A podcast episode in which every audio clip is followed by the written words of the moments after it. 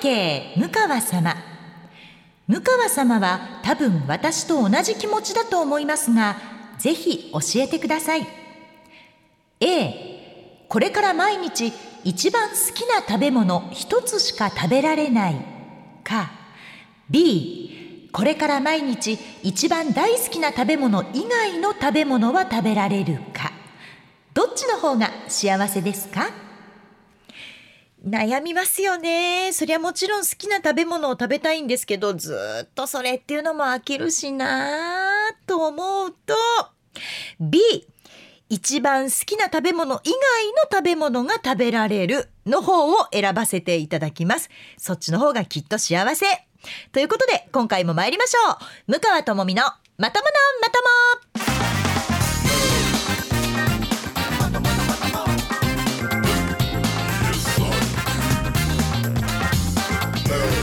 2023年3月25日土曜日夜9時から配信しています。MBS ラジオポッドキャスト番組向川智美のまとものまとも。皆さんこんばんは。MBS アナウンサーの向川智美です。この番組は第2第4土曜日の夜9時に配信をしております。さあ今日も冒頭のジャッジからなんですけれども好きな食べ物ねあるでしょ皆さん一つは。もうこれさえあったら十分やと。これさえあったらもう他はいらんっていうものって皆さんなんか一つはあると思うんですよ。で私の場合は、えーと、しょっぱいものでいくと梅干し。梅干しって私毎日必ず食べるんですね。でそれも1個や2個じゃなくてこれもまた多分皆さんが見たら引くほど食べるんです。なんでしょうね。あの量量を食べたい人なんですよねきっとね。で梅干しがあったらもう私生きていけるってずっと思ってたんですけれども。でもねこれが一番この B のね一番大好きな食べ物以外だったら食べられる。だから梅干しは食べられない。梅食べたいな梅干し食べたいなと思っていてもなけりゃ諦めるんですよ人間って。多分もうなかったらあるものの中から選ぶっていうのが生きていく術だってもう DNA に刻まれてると思うんですよね。だってそうじゃなかったら皆さん結婚しないでしょ？世の中に私の周りに福山雅治さんみたいな人がいないから今の主人と結婚したわけで。結局いたらいたでその人を追ってしまうわけですよ。いなかったらいないでいる中から選ぶ。人間そうできてるんです。食べ物も一緒だと思いますよ。だからあまりこだわりすぎずに B の大好きな食べ物以外の食べ物を食べたらいいんじゃないでしょうか。えー、こちらはですねラジオネームペッパーミルさんからいただいたメッセージでございました続きメッセージがあるんですけれども小学3年になるうちの息子が毎日でも食べられるからと何度も何度も好きな食べ物であるカレーライスばっかり夕飯でリクエストをしてきて困っていますというふうにいただいてるんですねまあ子供はカレーライス好きなんでねこれはすごく気持ちもわかるんですけれどもまあ親にしてみたらね栄養のバランスもあるし私もちょっとたまには違うもの食べたいわっていうのもありますけれどもいっそのことをもうあのカレーライスを一回やめてみる。一切作らない。カレーライス以外のものを作り続ける。そしたら多分あのお子さんは諦めます。カレーライスを諦め出てくるものの中から次はこれだというものを見つけるはずです。私が福山雅治さんを諦めこの人だと主人を選んだように。まあ食べ物と人はちょっと違うかもしれないけどまあそんなもんですよ。と思うのであのあんまり固く考えすぎない方がいいんじゃないかななんていうふうに思っております。さあ、えー、ラジオネームもまさにペッパーミルさんだったわけですけれどもまあ今週はとにかくもう WBC 一色だったでしょ？どうですか？皆さんの中で会社休んだとか半休取ったとかっていう人もいらっしゃるんじゃないですかね？これ準決勝からはアメリカに行ってしまったので8時でまた中途半端よ。もうちょっと早ければ試合見てから出社する。けれども8時ってちょうど会社に行く時間帯じゃないですか。うそと思いながらそれでも私メキシコ戦は、えーと、エーナーのオンエアの日だったのでまあ、3時に起きて5時には会社に来てるんで8時にオンエア終わって終わったと同時にもうずっとテレビにかじりつきだったんですね。でちょうどもちろん見られたんですけれども、えー、決勝の水曜日これがもどかしい。まずどのタイミングで家を出るか。もうここから始まり。で、まあ、アマプラ私入っていたのでアマプラをもうずっとつけながらイヤホン耳ずっと突っ込みながらえっ、とでも車の運転しなきゃいけないしなと思ってそれを外し外すけれどももう気になってしょうがないわけですよ。で駐車場に止めてパッとつけた瞬間に「あ村上もうホームラン打ってた!」みたいなところから始まったんですね。だから私村上選手のホームラン見られなかったんです。でもそこからはもうずっとつけっぱなしで歩く時にも歩きスマホダメですよ。ピッピピッピ押さないからまあちょっとチラッチラッと見ながらまああのあ今のとこ大丈夫大丈夫だな。点まだ入れられてないな。あ次あの打てよ頑張れよとかって思いながら駅まで行き。で電車にわざわざ特急に乗らずに普通各駅停車に乗って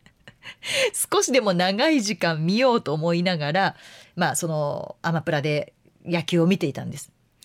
で電車の中ぐるっとこう見回した時に携帯を見てる人は私ほとんどこの WBC を決勝をねアメリカさん見てるだろうと思ってたんですけどパッと横に座っている人の、まあ、スーツ着てたんですけれどもねその人の携帯をパッと見たらゲームだったんですね。わお今 WBC 見ないでゲームしてる人いるんだと思ってなんかちょっとムカッと腹立っちゃったんですよ。私がこんなに応援してるし、まあ、日本中みんな応援してるし決勝だしね。どうなるんだっていう時にゲームかと思ってパッと顔を上げたら馬のアナウンサーで。もうむちゃくちゃびっくりして馬野さんやんと思った瞬間に脇腹をカンカンと肘でついてで馬野さんもびっくりして「おおお向川」って言った瞬間に「なんで見ないんですか?」っつったら「俺アマプラ入ってないね」って言われて。仕方なく電車の中で私見せてあげました。で、えー、見せてあげながらやっぱりいつもはプロ野球の実況をしてますから解説をねしてくれるんですよ。ここはこうこうこうだとかこの球はこうだとか。で私がこう分かんないこと大体こう一人のピッチャーって球種何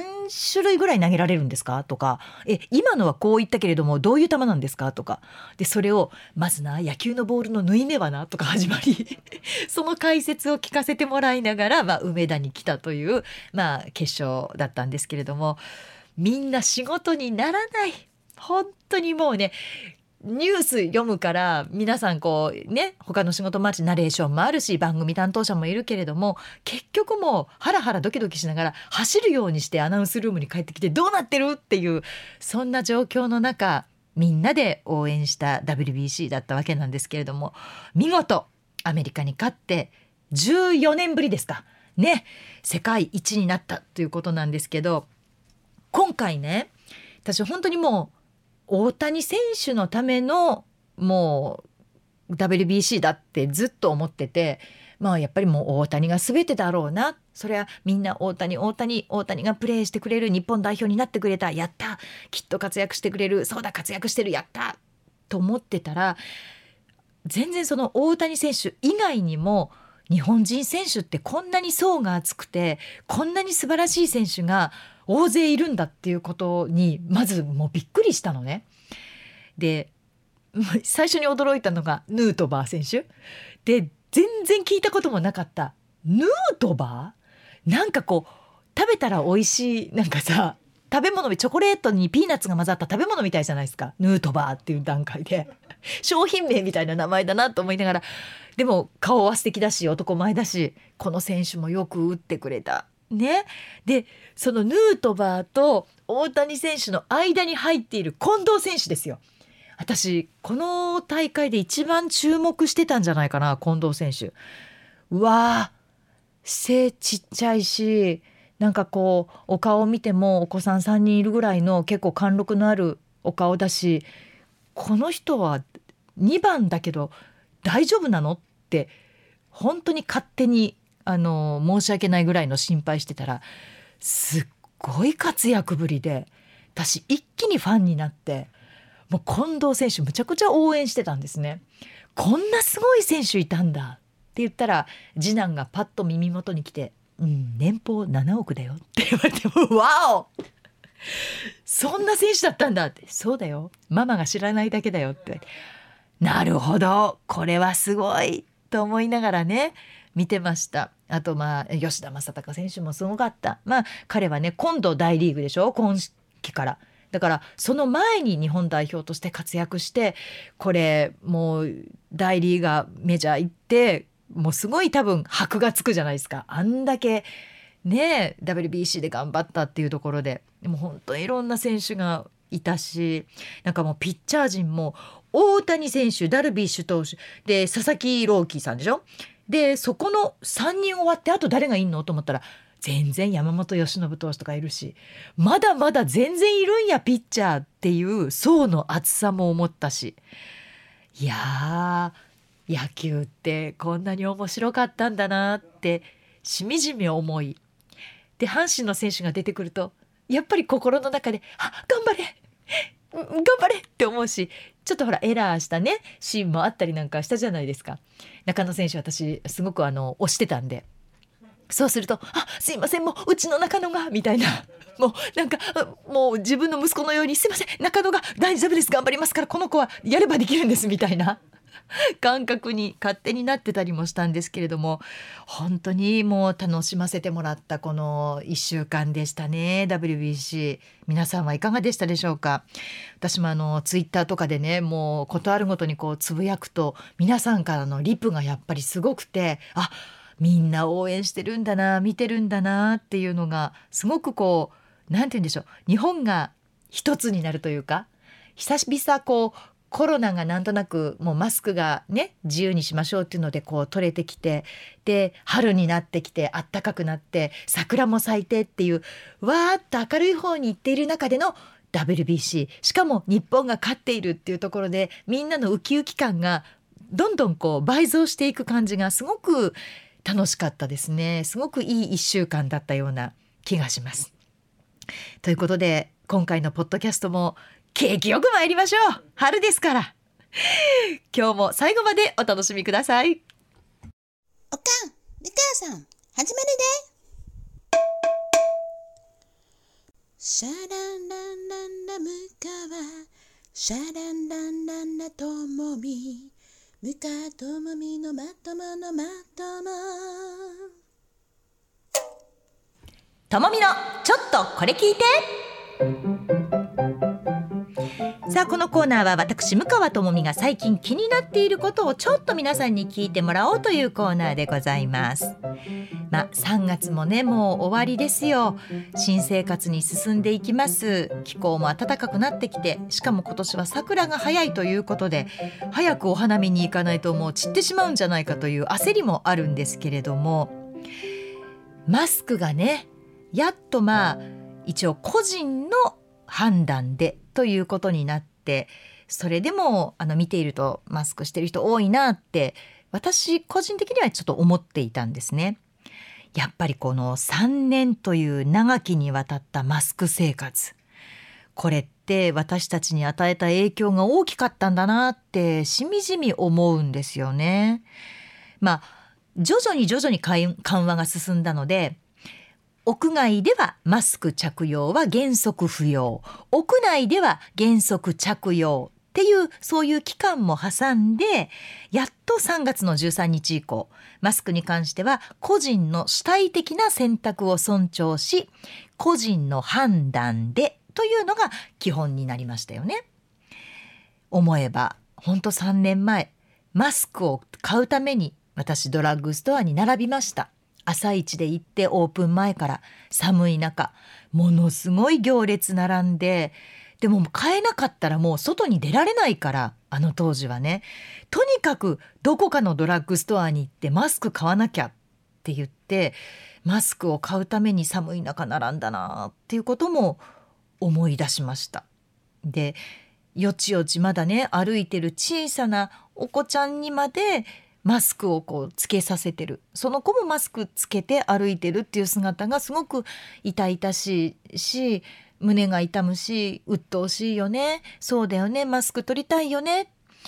でもやっぱり親御さんにしてみたらまだどういうウイルスかもわからないからやっぱり子供にはつけておかなきゃっていうのがあるからみんなとにかくみんなマスク。どこに行くにもマスク。みたいな生活が3年前はあった。んですよね。本当にあの胸締め付けられるわあこの光景は本当に忘れないだろうなっていうふうに感じたのを覚えています。でもねこれいざマスクが個人の判断というふうに言われるとマスクをつけるべきか外してもいいのか逆に迷っちゃうっていう人が意外と多いんですよね。テレビのこうインタビューとか見ていてももう決めてほしいですみたいな意見も多いしで実際つけている人も多いしでまあ花粉症のシーズンなので花粉症を防ぐためにつけてます予防のためにつけてますっていう方ももちろんいらっしゃると思うんですけれどもそれにしてもマスクを外して歩いている人って少ないなってやっぱり思うんですよね。で先日あのテレビを見ていましたら私がかねがね思っていることと全く同じことを言っている人がいたんですよ。であこの人私と同じ考えだと思ったんですけれどもそれはなぜ国はマスクの着用は自由ですという言い方をしなかったのか。個人の判断ですという言い方をしたけれども自由です。これイコールでしょ？個人の判断ということはあなたが決めてくださいしようがしまいがあなたの判断ですということは自由よねだけれどもその同じこと言ってんだけども個人の判断っていうのと自由ですっていうのとではこの受け取る側が微妙なニュアンスの違いを感じちゃうんだなって私はずっと思ってたんですね。自由だよって言われたらどっちかっていうとこう本当にオープンであのしない方に進んでいきがちになるんですよね。自由だよああじゃあもう取ろう。でも個人の判断ですって言われたらなんかそこに責任が生じた時にもあのあなたが取ったんですよねみたいなニュアンスを私はすごく感じてしまってこれ自由って言っちゃいけなかったのかな？なんで国は政府は自由ですっていう表現をしなかったのかなってずっと思ってたんですね。本当にマスクを取りたかったらそれでいいのにで同じことを本当に言ってる人がいたのでああ一緒一緒って思ったんですね。どうです？皆さん個人の判断ってちょっとこう突き放されたような冷たい感覚持ちません？何があってもあなたが決めたじゃないですか。自由だってそうなんですよ自由ももちろん同じ意味なんだけれども個人の判断でって言われる方が私は取りにくくしてるんじゃないかなマスクを。っていうふうにずっと思っていました。やっぱり自由っていうものに言葉としても慣れてない日本人なのかなって。アメリカってやっぱりよく自由の国ってやっぱり言うけれども何を置いても自己責任。自分が決めて自分がやっているからもしそこで何かが起こっても私の責任ですよっていうのがちゃんと成り立ってるんですよね。でも日本って結局決めてもらわないと決められないこうしなさいって言われないと自分で判断できないみたいななんか上を見て上に習えみたいなところがこう悪しき風習としてもうずっとこうつながってきちゃってるのかなみたいな雰囲気を今回はすごく感じました。でそのテレビで同じことをおっしゃってた人も国が自由と言い切れなかった点にやっぱり弱さを感じるっていうふうにそういう言い方をしてたんですね。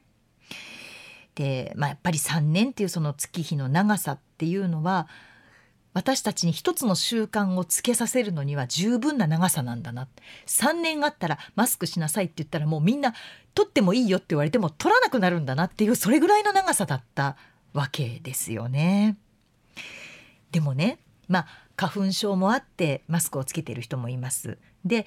お化粧をするのが面倒くさいからマスクをつけてるっていう人もいます。で若い人に至ってはもうマスク取るなんてパンツ脱ぐのと一緒ですみたいな恥ずかしいですっていう理由でつけてる人もいますでもやっぱりもう一つ理由があるんですよねこれね私先日あのちょっと家とは違う場所で寝なきゃいけない理由があってでそこでこう毛布をかぶって寝たんですけれども常にマスクだけはいつもしてるんですね喉のケアもあって乾燥したら嫌なのでマスクをつけて毛布をかぶって寝たら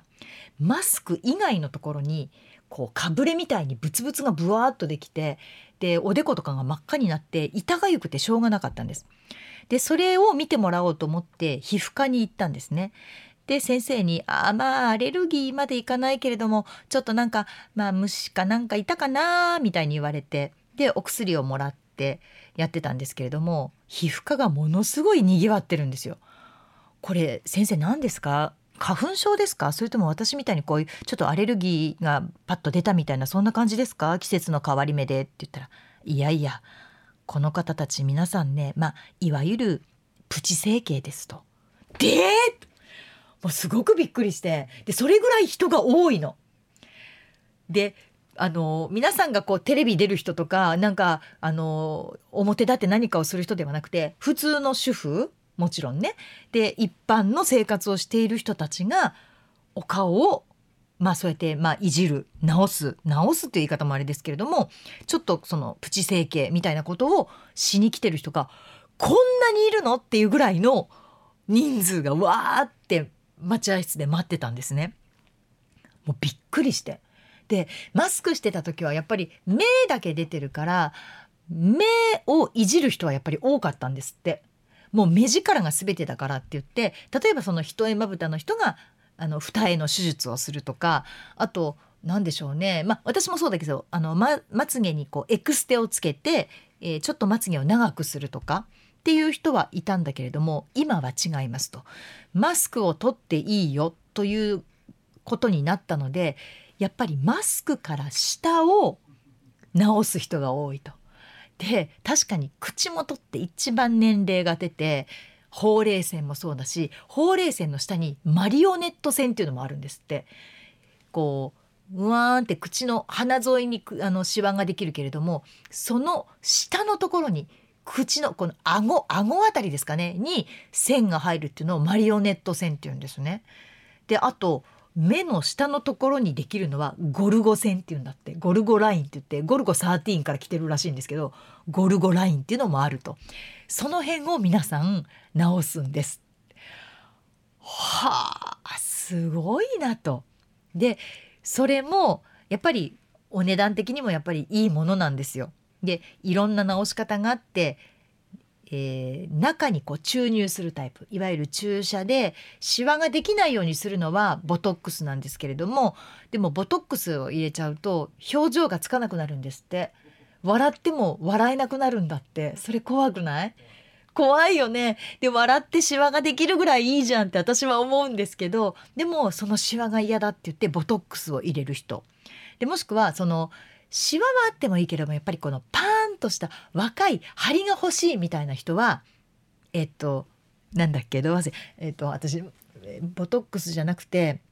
あヒアルロン酸そうそうそうヒアルロン酸を入れるんですって目元によ。もう聞いただけで痛いやん目のところに注射打つんだと思ってはあすごいですね。であとそのほうれい線のところもヒアルロン酸を入れたりするんですけど究極こう顔がたるんでくるとこう顔を上に上げるために糸を入れるって言うんですよ。糸を入れるってどういう意味ってもう私も理解不能やわと思ったんですけどそれも先生がすごい丁寧に教えてくれて「先生あの私その手術じゃないんであのとりあえずほあのおでこのブツブツ直したいだけだから今日それしません」って言ったんですけどまあまああのそうですね。ゆくゆくもしかしたら必要になるかもしれないから一応教えてあげますって言われて説明されたんですけどこう糸金の糸みたいなのを入れてそれをぐーっと上げてでこう止めるんですって。でそうするとその糸が半年とか1年かけてじわじわ溶けていって最終的にはなくなっちゃう。でそうするとまたたるむからまたその糸を入れなきゃいけないらしいんですけれども結局永久的に半永久的にやったものが残るっていうことはないと。ボトックスにしろヒアルロン酸にしろその糸にしろ結局溶けて体の中に吸収されてしまうから一回やって自分の上がった顔を見たらもうたるんできた段階でまた入れに行くんですって。これがすごく怖いな。じゃあもう一回やったら死ぬまでってことですか？って言ったら気にされる方は本当にもう何十年で入れ続ける人がいますよって先生が言うわけ。でそれもだから結構なお値段なのよ値段聞いたら「わすごい!」先生これいくつになったらやったらいいですかね?」って言ったらまああのまだねあの向川さん自身が必要ないって言うんだったらすることはないですけどでも早い人は20代でもやってますよと。へえと思って20代でも糸入れちゃったらこれ何十年って入れ続けんの？と思ってびっくりしたんですがでもそう言われてみたらこの間マスクをしていたんだけれどもあの本当に顔が赤いねあの後輩の女の子がいて「えどうしたの？かぶれ？私もここかぶれたんだけど」って言ったら「あ違います。これちょっとあのシミ取ろうと思ってレーザー打ってきたんです」っていうのを普通に言うのね今の人って。でえええレレーザー？私もやったことないんだけどレーザーって痛いんじゃないの？どうなんの？レーザーなんてなんかこう焼けて焦げるみたいなイメージしかないから大丈夫なの？って言ったら今日はテレビ出ないんでマスクしてれば見えないかなと思ってって言ってマスクをペロンって剥がしたらもう顔真っ赤なのよ。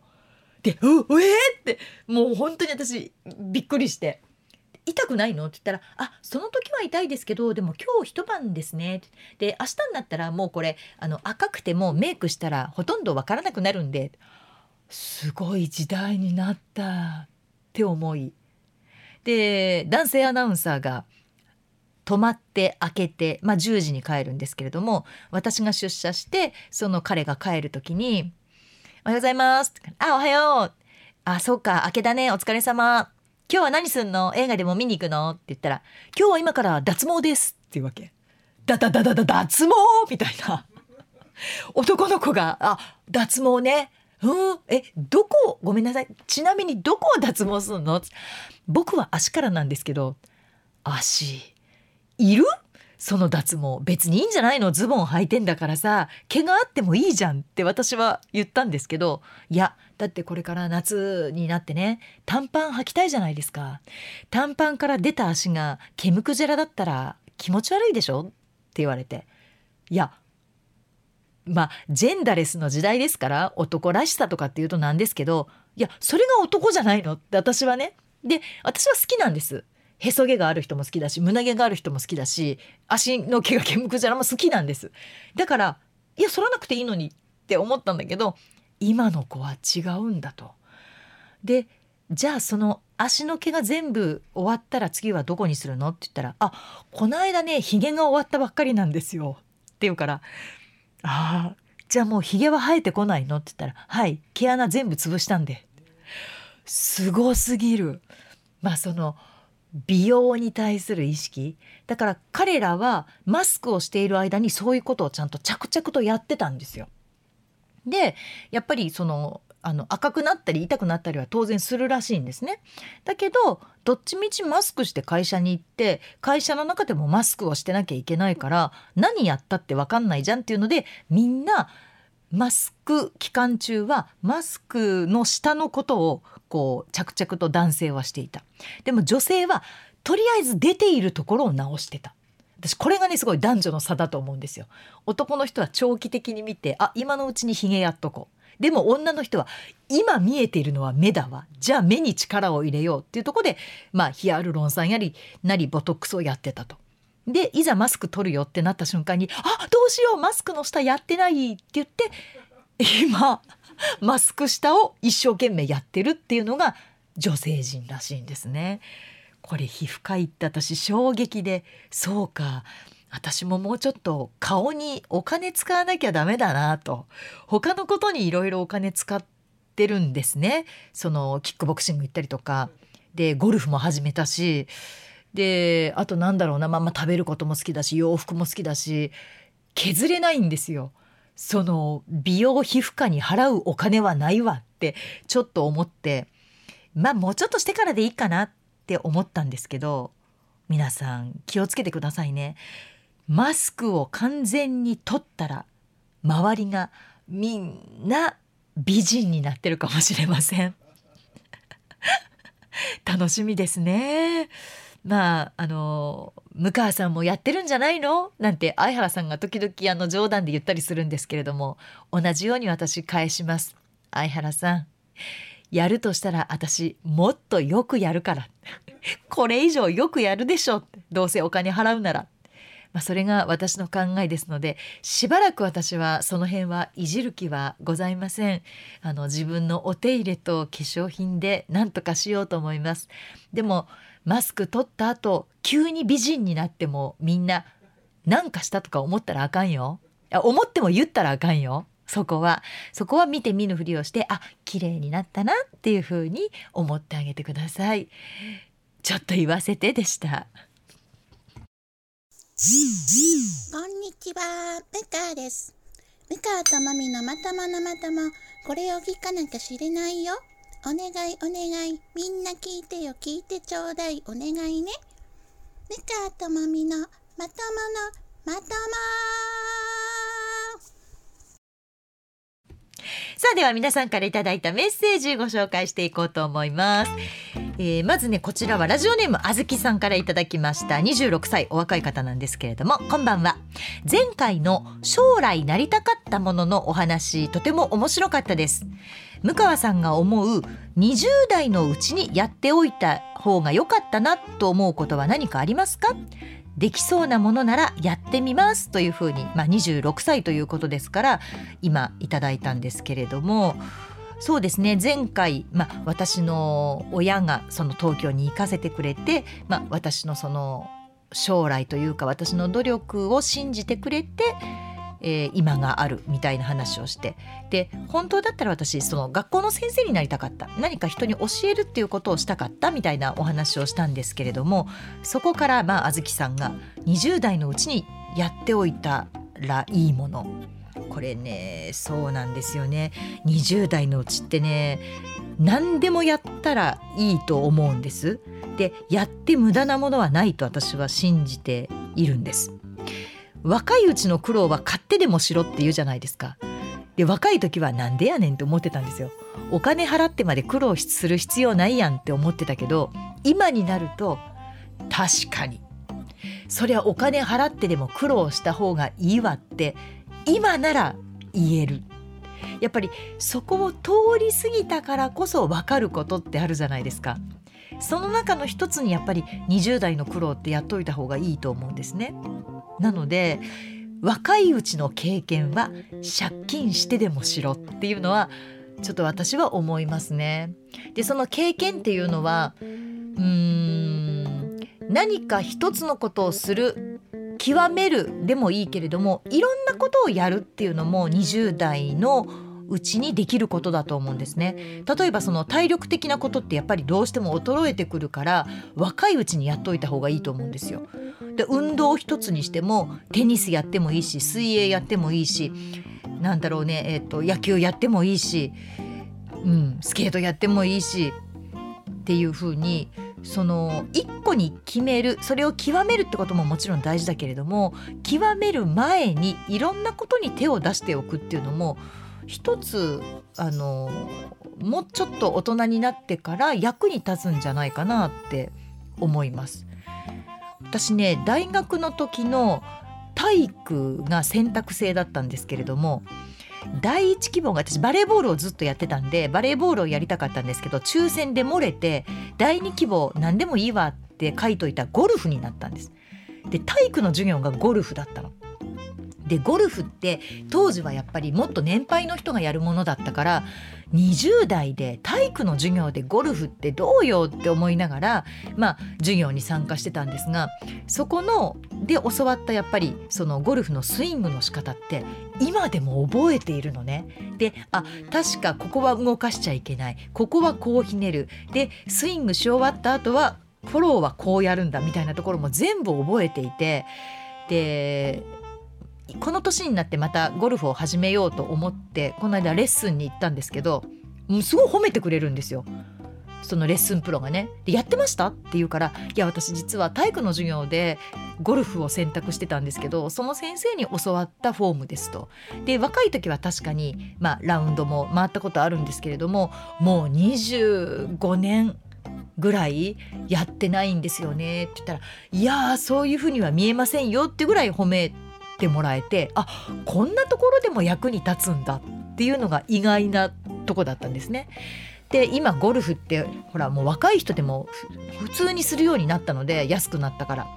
本当にゴルフ人口が増えてて。でコロナもあったからゴルフみたいに広いところだったらいいだろうって言ってする人がすごく増えたのですごくこうまあやりやすくなった。でそんな時に一からっていうとまたお金もかかるし時間もかかるしいつになったらコース回れるんだみたいになるけれどもある程度やっとくとあもういけるんじゃないですか？みたいになるんですね。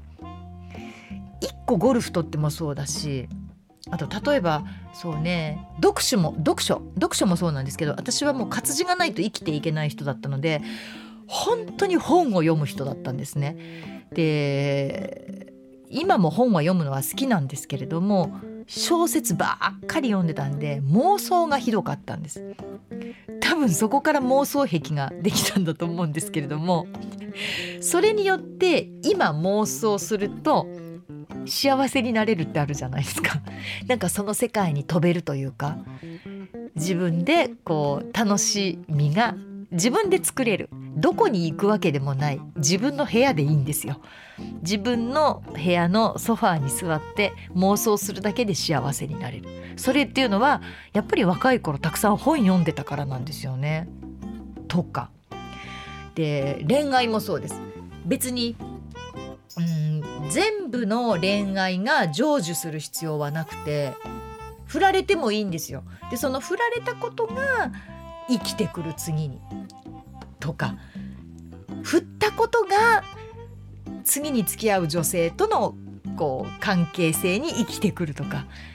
私経験に無駄は一つもないと思っているので、うん、なんかもう誤解を恐れずに言えば結婚して離婚してそれこそなんか死なないんだったらピストルで撃たれてみたいぐらいに思ってるんですよ。どういう感覚かっていうのを知りたいから。それぐらい経験主義というかやっておいた方がいいみたいなやっておいた方が喋るネタにもなるしこんなことがあったあんなことがあったあの痛みってこんな痛みなんだよっていうねそういうのが語れるなっていう感じなので若いうち20代のうちはとりあえず家にいない。それがいいんじゃないですか。外に出ましょう。外に行っていろんな人に会っていろんな人と話をしていろんなことに挑戦する。とにかくやってみる。っていうのを私はおすすめします。あずきさん頑張ってください。さあでは、えー、今日の皆さんからいただいたメールテーマなんですけれども事前にこれ卒業します。これ卒業できません。ということで皆さんに募集をいたしました。もう皆さんね何回言ったらわかるのよ。ツイッターに上げてもツイッターのリプにそれ書かないでね。わかります？皆さん。リプに書くんじゃなくてメールで欲しいの。で皆さんね「いやこれはこうですわ。これはやめられません」とか「これ卒業できません」いやいやいやだからリプに書くんじゃなくていつも言うでしょ「ムーアットマーク MBS1179.com」に送ってくださいっていうことなんですけれどもこの方もねあのリプでくれたんですけれどもその方に私返信したんです。これをメールでお願いしますと。そしたらメールでいただきました。ラジオネームえベジータてっちゃんでございます。私は北海道の苫小牧市在住で北海道あるあるなんですが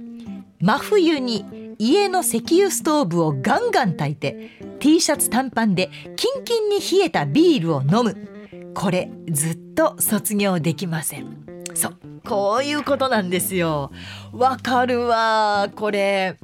あのー、真夏にクーラーガンガンに入れて分厚い布団をかぶって寝るっていうのをやりたくないですか？ね、あのパジャマ着ないで。でそれってすごい幸せって贅沢って思うんですけれどもこの方もそうですよね。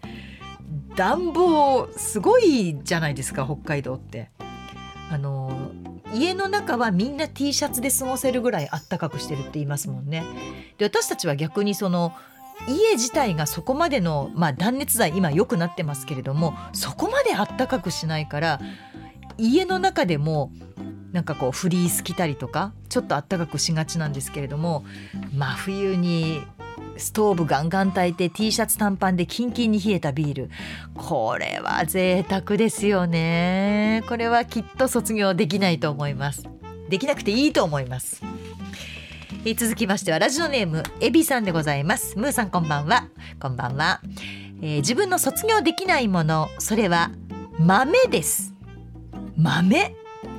相原さんが言うおっさんは豆が好き。はいその通りです。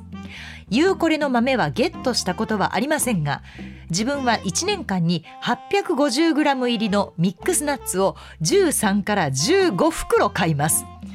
えー、ちょっと食べ過ぎちゃいます？鼻血出ません？ということは1年で10キロぐらいの豆を食べています。豆だけで10キロよ。すごくないこれ。ラジオやテレビを見聞きしている時お腹が空いているわけでもないのについつい手を伸ばしてしまいます。なるほどね。まあ、体にはいいとは言いながらもカロリーもかなり高いので量を減らそうとは思うんですがセールの時などはついついポチってしまいます。またながら食いなので気づかぬうちにかなりの量を食べていたりポロポロ落としたりして掃除のたんびに嫁さんにブツブツ言われています。ちなみにお酒は一滴も飲めないのでウーロン茶で食べています。なので自分の卒業できないものは豆です。といただきましたエビさん。そんなにえおじさんってそんなにお豆好きなの？お豆。豆ねただの豆なのかな？まあミックスナッツだからだからアーモンドとかなんかカシューナッツとか入ってるものなのかな？私も割と好きなんですけどあのこのミックスナッツに蜂蜜がかかってるバージョンって知ってます？そういうのがあるんですよ。ちょっと高いの。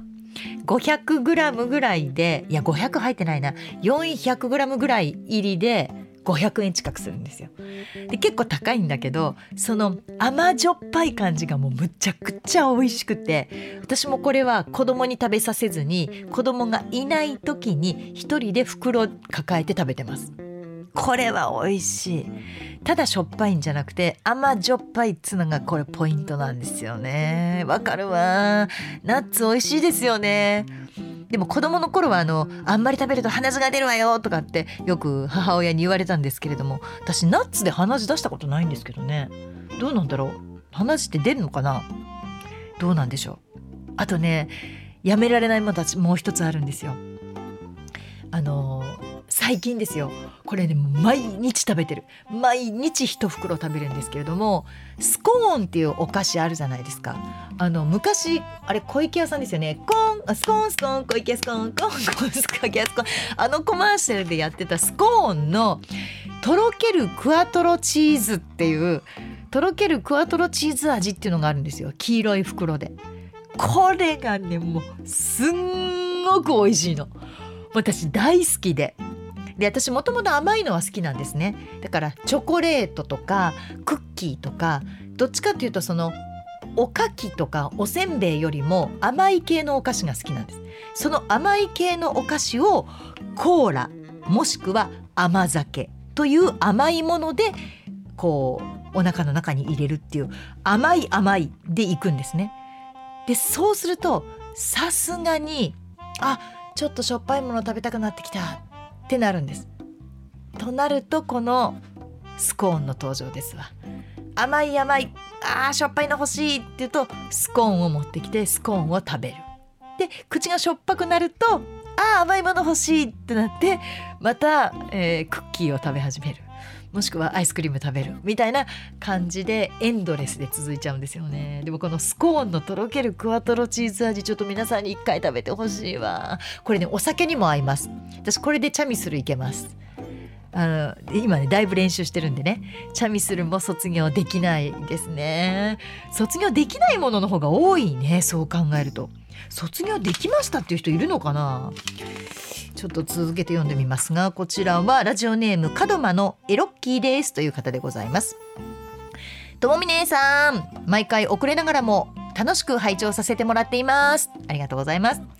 今僕が卒業したくてもできないことはやっぱりこの人も卒業できないんだ。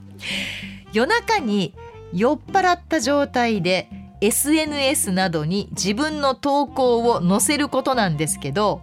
酔っ払の時、まあ、酔っ払った時って普段とは違いめっちゃ感情が入ったりエロくなったりと普段の感情とは違う投稿をしてしまうことってあるんですよね。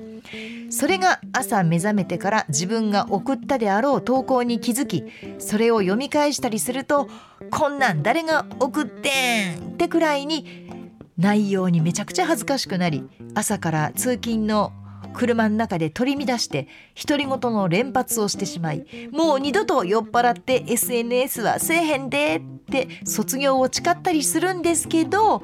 やっぱり毎晩仕事終わりに酒を飲みながら寝床で SNS に参加してしまう自分が卒業できないんですよねといただきました。なるほどね。でもみんなちょっとこれねエロッキーさん気をつけてください。お酒を飲んでの SNS は本当危険です。いるでしょ？あのゆうこれでも話したし他のラジオでも話して知ってるでしょ？皆さん。お酒飲んで投稿したものでろくなものないですから。大体事件になってますから。本当これは気をつけた方がいい。思わぬ感情ってお酒でやっぱり出るんですよね。だから告白する時はお酒を飲むと多分すごく大胆に言えちゃうと思うんですよでえっ、とバレンタインデーで告白する時はやめた方がいいっていうのを私「えーなー」の中の歌のない歌謡曲でこの間ご紹介したんです。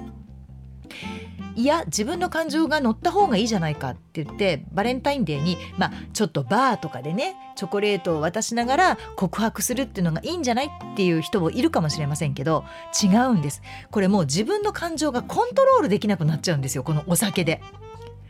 で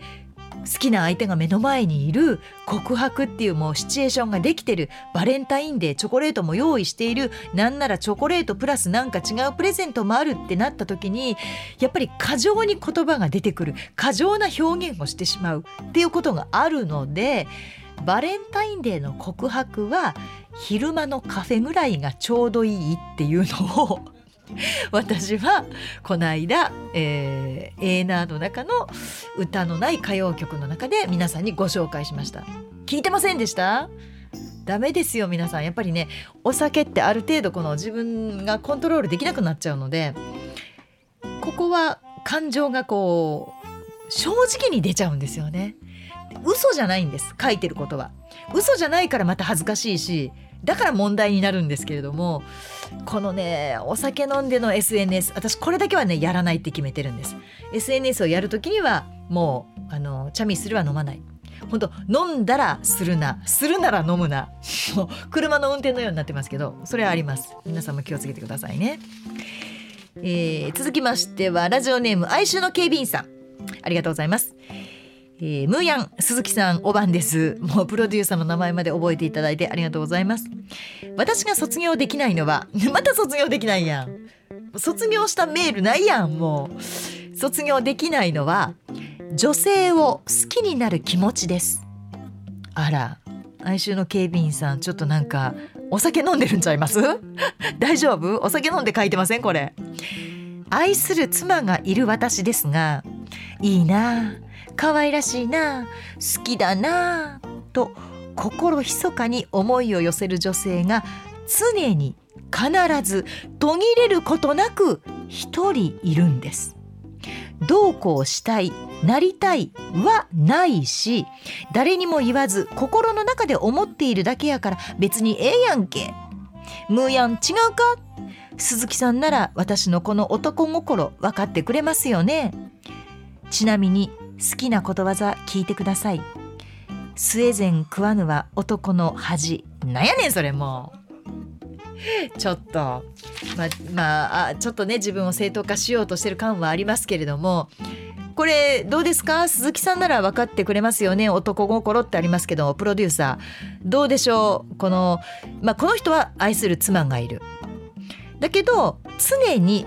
奥さんとは別にいいな可愛いな好きだなと心密かに思っている女性がいる。でも誰にも言わない。思ってるだけ。これどうですか？よかったですね哀愁の警備員さん。自由でいいと思います。というお答えです。ええやんけムーやん。違うかとお書きですが私もいいと思います。私も大賛成です。そうなんですよ。あのねこの間もちょっとあったんですけど不倫ってなった時に不倫は何を定義としているのかって思ったんですよ。そのことに至るは当然不倫ですよね。だけれどもじゃあキスするのは不倫ですか？手をつなぐのは不倫ですか？2人でご飯行くのは不倫ですか？2人でお酒飲むのは不倫ですか？ってなった時にその不倫というのは相手のことをもうすでに思っているというメンタルの面時点で不倫ではないのかみたいなところまで行ってしまうわけですね。でもこの方は愛する妻がいるというちゃんと奥さんがしっかりいる。ね、でも常に恋心を持っているっていうのは私はいいと思う。だって私もいるもん。もう放送で堂々と言っちゃうもんそれ。いていいんじゃないですか？それで自分が楽しいし潤うし。でそれによって奥さんにちょっと優しくできたりするじゃないですか。別にその引け目を感じるじゃなくてですよ。その相手の人別の人のことをいいなと思うように奥さんにも良くしてあげるっていうことが私はできると思うんですけどね。でしかも誰にも言わずに心の中で思っているだけなんてますますいいじゃないですか。私なんてところ構わず言ってますもん。あの人いいと思わないって。ちょっとあの人今ハマってるんだけどどう思う？とか私あとねあそうそうこれもだから卒業できなくて困ってるんですけど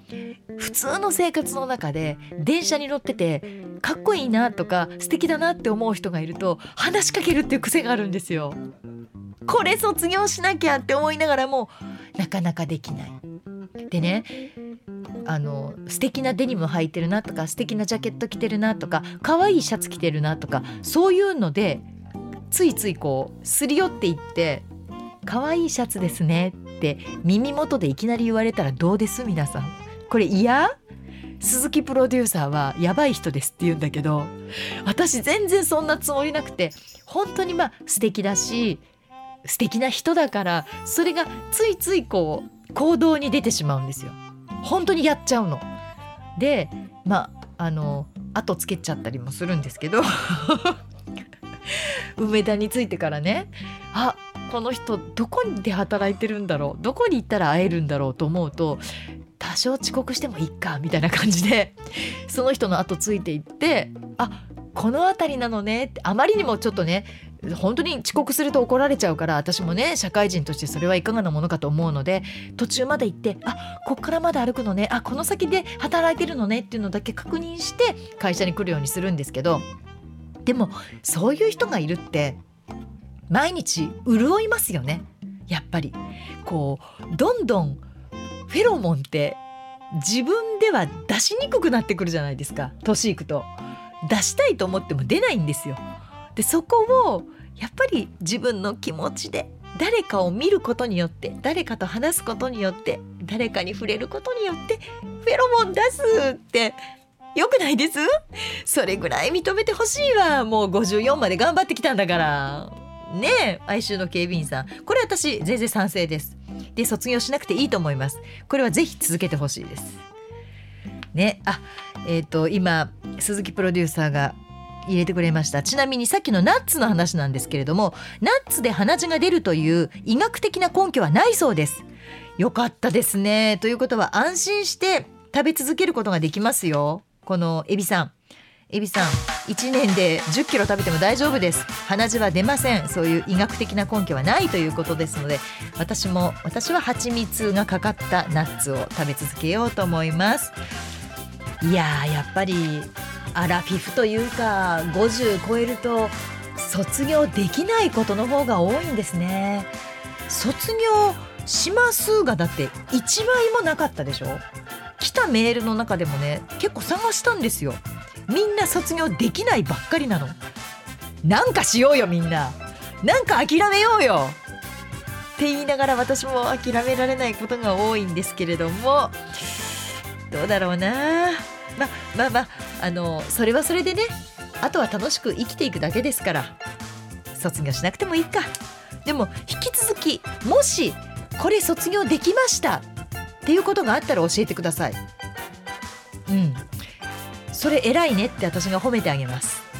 頑張ったねってポッドキャストで褒めてあげますのでぜひお送りください。他にもどっちが幸せかの二択ジャッジメール、えー、ムーヤンこれ聞いてというようなお怒りお悩みそして幸せな話。何でも結構です。どしどしお送りください。メールはムーアットマーク mbs1179.com アルファベット小文字で mu アットマーク mbs1179.com まで。ということで MBS ラジオポッドキャスト番組「向川智美のまとものまとも」毎月第2第4土曜日の夜9時に配信をしています。次回は2023年の4月の8日。もう新学期新学年新就職。皆さん新しい生活が始まっている頃ですかね。始まって1週間。そんな感想ももしあるようでしたら聞かせてください。ではまたお耳にかかりましょう。NBS アナウンサー向川智美でした。ほならば。